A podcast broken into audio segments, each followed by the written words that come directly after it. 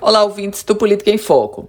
A governadora Fátima Bezerra convocou a bancada federal para dar continuidade ao debate sobre a desativação da Petrobras. Uma reunião está agendada para esta segunda-feira, onde a bancada federal vai discutir, junto com a chefe do executivo, o contexto do anúncio da saída da Petrobras do Rio Grande do Norte. A Petrobras, que na semana passada anunciou a venda dos ativos em solo potiguar. E aí, meus caros ouvintes, é interessante a gente partir para observar sobre vários contextos. Primeiro, um contexto político. A governadora, junto com a bancada, quer pressionar a direção da Petrobras para desistir da ideia não vai conseguir desistir da ideia.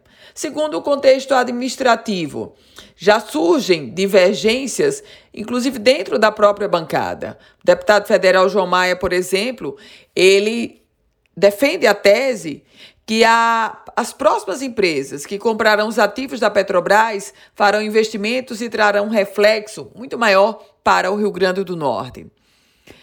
Diante de tudo isso, há de se observar que, embora a grita esteja no momento presente, a Petrobras há muito já vinha sinalizando que deixaria o Rio Grande do Norte.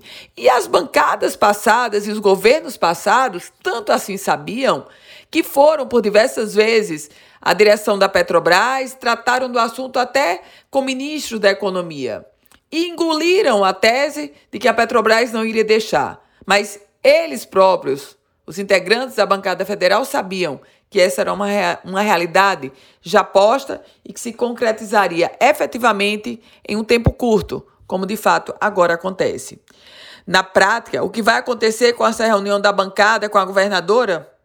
Poucos efeitos, podem apostar nisso. Eu volto com outras informações aqui no Política em Foco com Ana Ruth Dantas.